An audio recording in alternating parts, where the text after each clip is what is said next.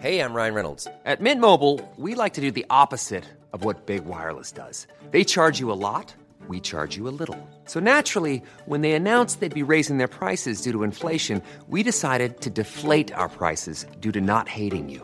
That's right. We're cutting the price of Mint Unlimited from $30 a month to just $15 a month. Give it a try at mintmobile.com slash switch. $45 upfront for three months plus taxes and fees. Promo rate for new customers for limited time. Unlimited more than 40 gigabytes per month. Slows. Full terms at mintmobile.com.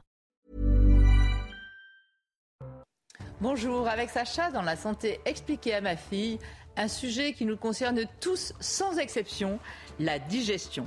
Que se passe-t-il quand on digère Et bien sûr, des conseils pour une meilleure digestion. Puis le docteur Martin Blachier nous dira pourquoi les biologistes, accusés de s'être enrichis pendant l'épidémie, sont en colère. Il nous parlera aussi d'un test qui, en une minute, peut vous dire si vous avez des risques cardiaques. Et pour terminer, il nous fera part d'une découverte récente sur l'éjaculation féminine.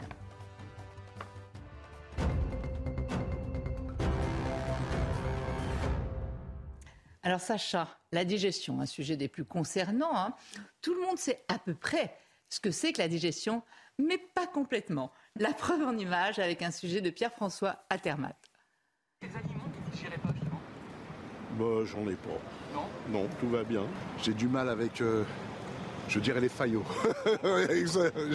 J'ai du mal avec ça. Est-ce que vous savez le, combien mesure un intestin Ah, je crois que ça se compte en dizaines de mètres. Je crois que c'est c'est très, long- très grand.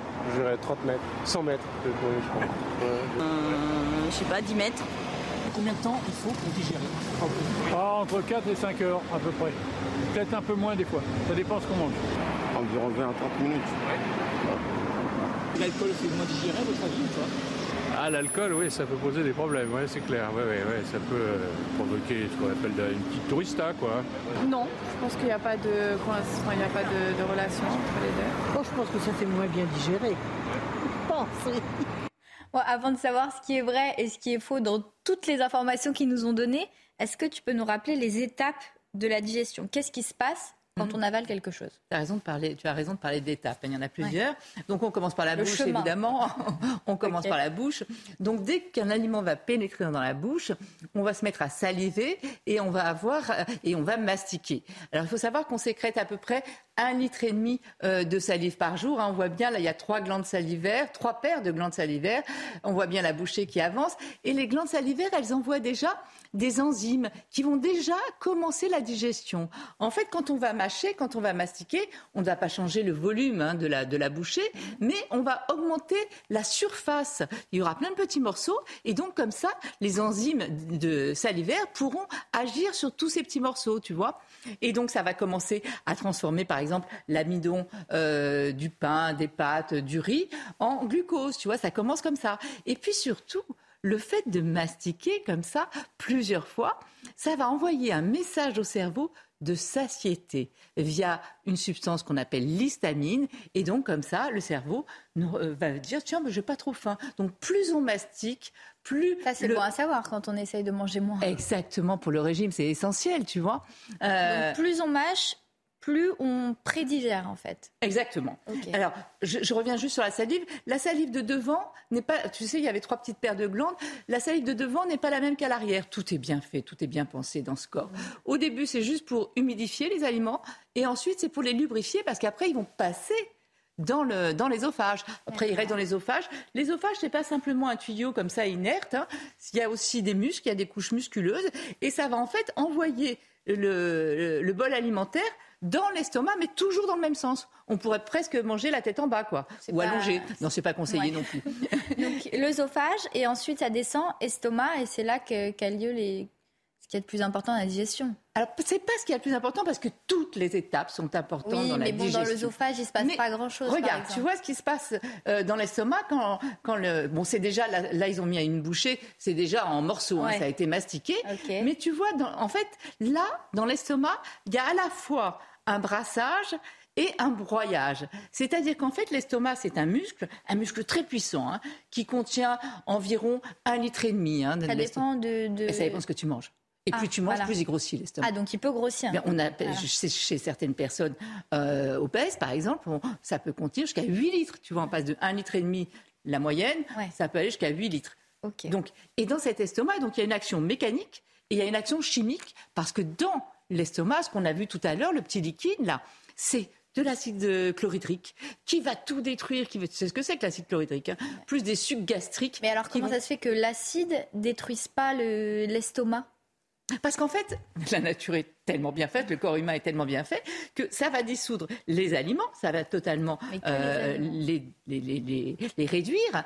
Mais euh, il y a en fait le long de l'estomac, tout autour de l'intérieur de l'estomac, il y a une- un mucus, une épaisseur de la paroi qui protège contre l'acidité. Et c'est important de le savoir, parce qu'en revanche, tu sais, l'ésophage qui est au-dessus, Mmh. lui, il n'est pas protégé, il n'a pas ce mucus pour le protéger. Et c'est ce qui explique que chez certaines personnes qui ont ce qu'on appelle un reflux, c'est-à-dire quand ce qui est dans l'estomac, ça remonte, et comme l'ésophage, lui, pas il n'est pas protégé, là, ça, ça va brûle. brûler. Ah, et ceux qui vous disent j'ai des brûlures de l'estomac, C'est au sens propre. ils euh, ont vraiment des brûlures d'estomac, hein, puisqu'il y a de l'acide qui remonte. hein. Donc ça, c'est l'estomac. Et tu as dit que c'était pas l'étape la plus importante. Alors qu'est-ce qui se passe? Elle est importante, hein, Oui. toutes sont importantes. Qu'est-ce qui se passe après l'estomac? Alors après l'estomac, déjà, c'est tellement bien fait qu'il faut que ce soit tout petit, petit, petit. Si il y a une espèce de petit truc qu'on appelle le pylore, comme un filtre, si tu veux, un muscle. Et si c'est pas assez petit, hop, retour à l'expéditeur, ça repart dans l'estomac euh, pour encore être encore plus petit. Après, ça passe dans le début de l'intestin grêle. On va le voir, c'est sur une image, sur un schéma. C'est euh, quelque chose comme, comme en forme de C, si tu veux. C'est le début de l'intestin grêle. C'est ce qu'on appelle le duodénum. Et ce duodénum, tu le vois, qu'est-ce qui s'abouche C'est le petit truc en forme de C, là, la première anse. Et on voit bien que ce qui s'abouche dedans, c'est les sucs qui viennent du foie et de la vésicule biliaire et du pancréas. Et là, toutes ces enzymes qui arrivent, elles sont là pour commencer à déchiqueter euh, euh, et à transformer les choses en protéines, en lipides et en glucides, les nutriments dont on a tous besoin pour fonctionner, évidemment. Donc ça commence déjà là. Et puis après, ça va continuer dans l'intestin grêle. C'est ce qui mesure euh, 100 mètres Alors, c'est pas selon- 100 mètres, mais ça fait 5 à 7 mètres quand même. Mais on était un peu loin. Et ce qui caractérise l'intestin grêle, tu vois, ça c'est la paroi euh, de l'intestin grêle. Tu vois, ça fait comme des, des petites villosités, des petits doigts de gants, des petites. Et c'est en fait là que tout se passe. C'est là, en fait, que c'est essentiel. Que les aliments que l'on voit arriver, tu vois, dans ces villosités, comme dedans il y a des vaisseaux, c'est là qu'il va y avoir le passage entre ce qu'on a avalé et le sang. Et tout va se passer à cet endroit-là. Quand je dis que c'est- là l'étape essentielle de la digestion. Les échanges. euh, Voilà, les- où, où tout ce qui est aliment va passer dans le sang, tous les nutriments dont on a besoin, les vitamines dont on a besoin, les minéraux dont on a besoin. C'est dans toutes ces petites villosités là qu'on vient de voir qui tapissent notre intestin grêle, la paroi de notre intestin grêle. Et d'ailleurs, si on mettait la paroi de notre intestin grêle à plat, ça ferait une surface de 200 mètres carrés. Je ne sais pas si tu imagines. Donc, euh, tout ça, c'est fait pour que tout ce qu'on mange aille là où on a besoin, en fait, pour que, Exactement. pour que tout fonctionne. après, ça repart au foie. ça, c'est ça- l'étape. euh, Voilà. Ça- soit c'est utilisé tout de suite si on en a besoin tout de suite, soit ça va être stocké, mais c'est effectivement là que ça passe dans le sang, si tu veux. Et après, c'est juste évacuation de ce qui n'est pas utilisé? Alors après, on arrive dans le côlon. Le côlon, c'est plus gros que l'intestin grêle, par définition. Il y a le gros côlon. Et tu vois, c'est ce qui est en bleu. Ça fait à peu près 1m50. D'accord. C'est- Et tout ce qu'on voit, euh, l'autre, c'est le, le grêle. Ah oui. Voilà, là, tu vois le trajet du côlon. Le- dans le côlon, en fait, tu imagines bien que tout ce qui arrive dans le côlon, c'est très liquide. Donc, il va C'est falloir... broyé et c'est complètement, liquide. Et si on s'arrêtait là, ah, bah, on éliminerait, on serait en permanence en train d'éliminer du liquide. Euh, donc il faut absolument déshydrater tout ça. Donc en fait, le côlon, son rôle essentiel, c'est d'aller déshydrater ce qui arrive euh, chez lui. Il faut le déshydrater, il faut le compacter si tu veux. Euh, mais il n'y a pas que ça dans le côlon. Il y a aussi tu sais, des milliards de bactéries, ce qu'on appelle le microbiote, hein, on en a beaucoup parlé, la flore intestinale. Et ces bactéries, elles ne sont pas là par hasard. Elles sont là pour nous débarrasser des méchantes bactéries, celles qui pourraient nous attaquer, ou des virus, tu vois, elles sont là pour nous défendre. Elles sont là aussi pour fabriquer euh, quelques vitamines, comme la vitamine K pour la coagulation du sang, la vitamine B12 protection neurologique, euh, développer le système immunitaire. Ah oui, non mais ça a des Ça, c'est sacrés dans le côlon. Et voilà, et ça c'est les bactéries, des milliards de bactéries que nous avons dans le côlon. Et là, on a mis les principales euh, fonctions, mais il y en a encore beaucoup d'autres. hein. Et aussi la fermentation des produits indigestes. Les gens ne savent pas trop parce que quand on dit fibres, on dit manger des fibres, on a l'impression que c'est bon. Mais les fibres, c'est pour entraîner, accélérer le transit, mais c'est pas digeste. Donc après, euh, nos bactéries, elles vont faire fermenter tous les produits qui sont indigestes, comme les fibres, comme les édulcorants. Les édulcorants, c'est indigeste. hein. Donc les, les bactéries vont s'occuper de tout ça. Et ça va aussi avoir une action de modulation. Tu sais, on avait dit à un moment que notre microbiote, c'était notre deuxième cerveau, que les deux communiquaient. Si, si, il y a des, des études qui ont prouvé que, notamment pour les dépressions, etc., ça arrivait. Et, et donc la durée de- du tout début jusqu'à la fin de la digestion, c'est à peu près combien de temps? Parce qu'on a vu dans le reportage 20 minutes, plusieurs heures. C'est c'est quoi le- la en réalité? fait, la durée moyenne de la digestion, c'est environ 24 heures. Euh, 24 heures, oui, c'est une durée moyenne. Ça peut être plus long, ça peut aller jusqu'à dépend de 48, ce qu'on 72 mange. heures. Voilà, ça dépend de ce qu'on mange, ça dépend de la quantité, ça dépend de la qualité de ce qu'on mange. Euh, par exemple, des produits gras vont euh, être beaucoup moins rapidement digérés. Si tu manges, par exemple, au déjeuner un roast beef mayonnaise et au dîner un poisson, eh bien la mayonnaise étant grasse, elle va rester, c'est beaucoup plus long à digérer et le soir finalement tu auras un poisson mayonnaise. Donc euh, tu vois, l'alcool aussi ça a été justement, là on a entendu l'alcool que c'était difficile à digérer. Oui, mais ça ils a- ont raison parce qu'on dit un digestif. C'est un mot employé à tort quand on vous dit à la fin du repas. Ça aide quand même à digérer les digestifs. Mais Non pas du tout, pas du tout. c'est pour ça que c'est incroyable. Euh, donc c'est à peu près 24 heures pour répondre à ta question. Et alors justement, autre que arrêter l'alcool parce que ça facilite pas la digestion, est-ce que tu peux nous donner des conseils pour améliorer la digestion? Parce qu'il y a plein de personnes qui ont des problèmes de digestion, Bien sûr. soit les brûlures, soit des ballonnements, soit qui ont du Ouais. mal à digérer. Qu'est-ce qu'on peut faire pour éviter ça? Alors déjà, il faut pas manger debout, hein, c'est pas bien. Il faut manger assis, il faut, se Faut pas concentrer. manger non plus la Non. tête en bas. Il faut pas manger non plus la tête en bas.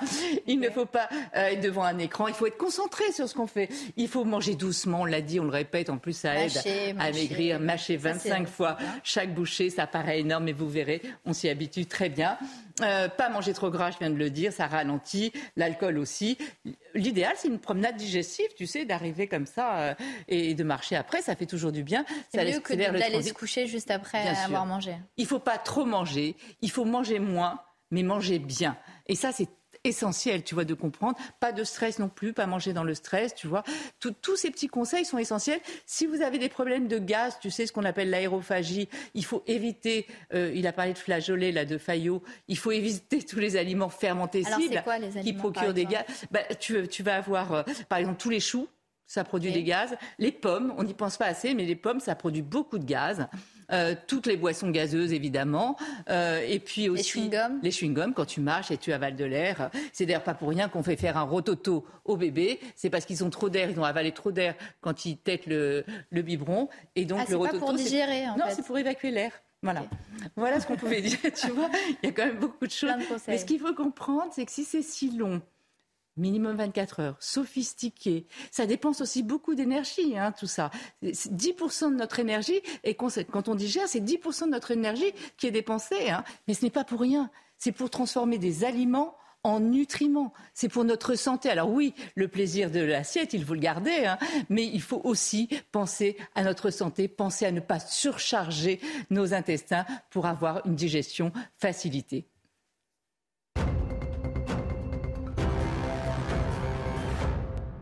Docteur Martin Blachier, bonjour.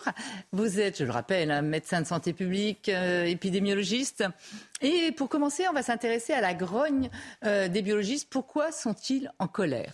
Pour des questions d'argent, euh, avec le budget 2023 qui a été annoncé euh, par le gouvernement, et on leur demande un effort qu'ils jugent considérable, puisqu'on leur demande d'économiser 250 millions d'euros par an, donc sur l'année 2023. Et ça va se faire comment? Ça va faire par une baisse des tarifs de leurs actes de biologie, mais qui ne sont pas les actes de biologie Covid, comme on entend parler pendant Ouais. la pandémie, qui sont tout le reste euh, des actes de, de Donc, on biologie. voit, hors, hors acte Covid. hein. Exactement. Et en fait, ils se sentent injustement euh, traités puisqu'ils ont l'impression que c'est parce qu'il y a eu beaucoup de tests Covid qu'aujourd'hui on leur demande un effort considérable sur le reste Mm. des actes de biologie, alors qu'ils jugent que ce n'est pas eux qui ont poussé à la consommation des tests Covid. C'est la vérité. C'est la vérité. Et que même eux avaient fait des recommandations au gouvernement pour moins tester, tester plus ciblé, puisque Mm. la cadence demandée par le gouvernement était totalement infernale. Oui, c'est ça. C'est qu'en fait, on demandait à tester.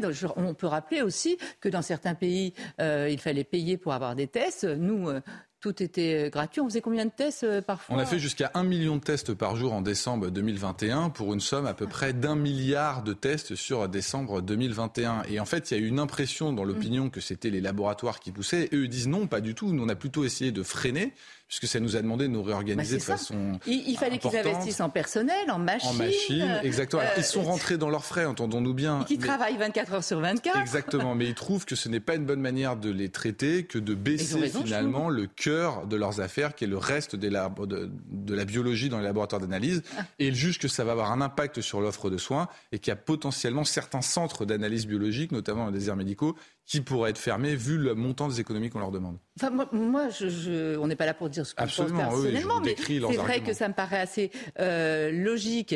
On, on s'en est servi, on les a utilisés, ils ont travaillé, ils ont investi dans du personnel, dans des machines, etc. Alors que eux, ils disaient, mais attendez, parfois ça sert à rien. Des, des- des PCR de confort euh, pour voyager. Des Eux, contrôles à disaient- 5 jours Voilà. par PCR, alors qu'eux disaient que la PCR, Oui, ça n'aide pas à savoir jour, si on est contagieux jour, ou pas contagieux, jour, absolument. Voilà, donc c'est c'est pas très cohérent. Ils ont Après, l'impression d'être pris en traître et en plus, Mm. comme d'habitude, ils n'ont pas été euh, mis euh, dans les décisions et donc ils ont l'impression que Ouais. c'est unilatéral, qu'on les promène, on leur demande de faire plus et puis tout d'un coup on leur Mm. baisse leur tarif sur le reste. Ils sont pas contents. Voilà, on peut pas leur reprocher d'avoir fait de l'argent, c'est vrai qu'ils en ont fait, mais euh, c'est c'est Ils ont suivi, ils ont suivi Voilà. le rythme qu'on leur demandait de, de tenir. Bon, deuxième sujet, un test très intéressant qui va permettre de savoir, un test prédictif, hein, qui permet de savoir en combien de secondes? En 60 secondes. En 60 secondes, qui va permettre de savoir si je suis à risque euh, de maladie cardiovasculaire ou non. Racontez-nous. Exactement. Vous savez, normalement, pour savoir si vous avez un risque de faire un accident du cœur ou un accident des vaisseaux, qui est une des grandes causes de, de- de mortalité Mm. hein, aux âges euh, C'est la première cause de mortalité à travers le monde. mais la deuxième en France, après, Ah. les, après les cancers, euh, vous deviez poser un certain nombre de questions. Vous deviez peser les gens, vous deviez faire des examens sanguins pour voir le cholestérol, pour voir la Bien glycémie. Et avec tous ces indicateurs-là, vous pouviez calculer un risque euh, de faire ces événements-là. Et donc là, il y a des chercheurs britanniques qui ont regardé le fond de l'œil et en fonction de l'analyse qu'ils font du fond de votre œil, ils arrivent avec un système d'intelligence artificielle à être aussi précis que l'analyse de tous ces facteurs-là.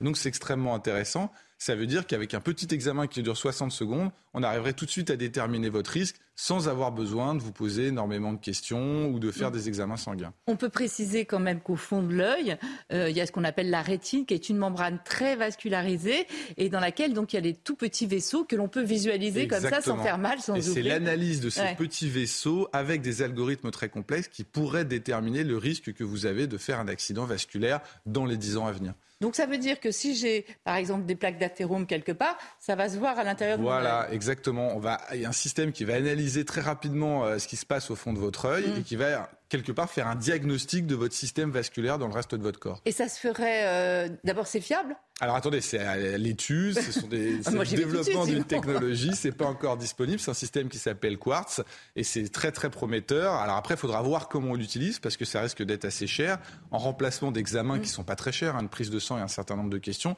Donc il faut trouver sa place finalement dans le système de santé. Mais en tout cas, c'est des nouvelles technologies qui pourraient être très intéressantes d'un point de vue santé publique populationnelle. On peut rappeler qu'il s'agit d'une étude très sérieuse Absolument. faite sur euh, Sur euh, plusieurs dizaines de milliers de Britanniques, ce sont Ah. des Anglais. Et, en et fait, suivi longtemps. et suivi longtemps et on a regardé si effectivement ça prédisait bien ces, ces événements. euh. Et si ça arrive, euh, ce qu'on espère, euh, ce sera chez l'ophtalmo, ce sera fait Alors, comment je- je- J'en ai aucune idée. Je ne sais pas si ce sera fait au travail, si ce sera fait chez le médecin généraliste. On n'a pas du tout ces éléments-là. Il faudra que ce soit bien positionné et puis il faudra aussi le payer.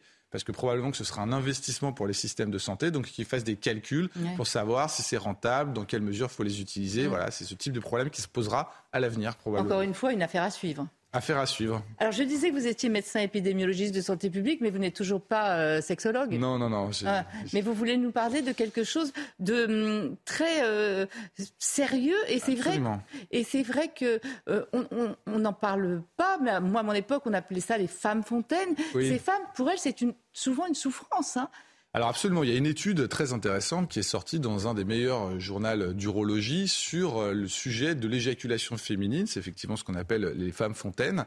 Et il y avait des questions qui étaient sans réponse, qui étaient d'où vient le liquide euh, qui sort au moment de l'éjaculation féminine chez ces fameuses femmes fontaines qui pourraient concerner entre 10 Quand et même. 40% des femmes. Alors attention, c'est pas 10 à 40 des femmes qui, où c'est systématique, c'est 10 à 40 des femmes où c'est arrivé au moins une fois. Parce qu'il y a beaucoup de femmes à qui ça arrive, où ça arrive que dans certains cas, avec certains partenaires.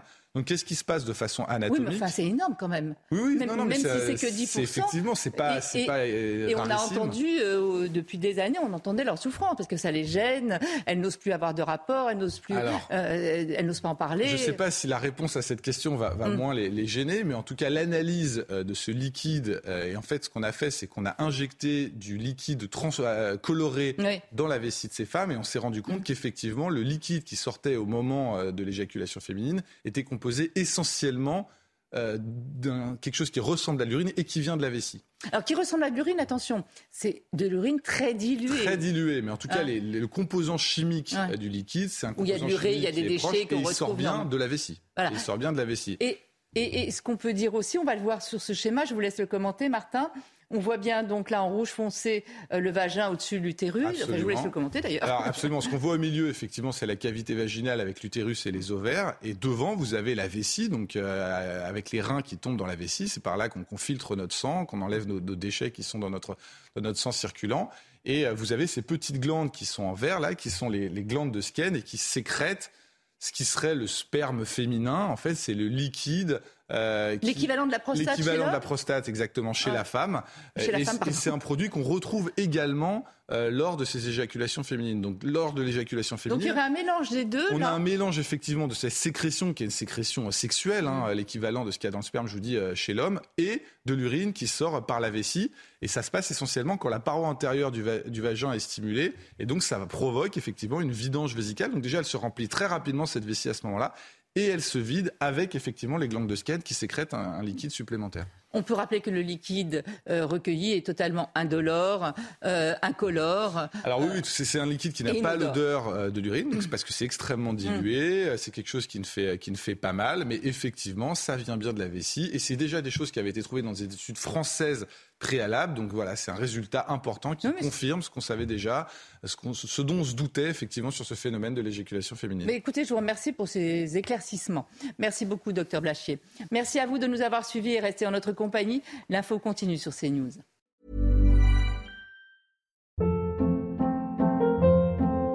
Hold up. What was that? Boring. No flavor. That was as bad as those leftovers you ate all week. Kiki Palmer here, and it's time to say hello to something fresh and guilt-free. Hello Fresh. Jazz up dinner with pecan-crusted chicken or garlic butter shrimp scampi. Now that's music to my mouth. Hello Fresh. Let's get this dinner party started. Discover all the delicious possibilities at hellofresh.com.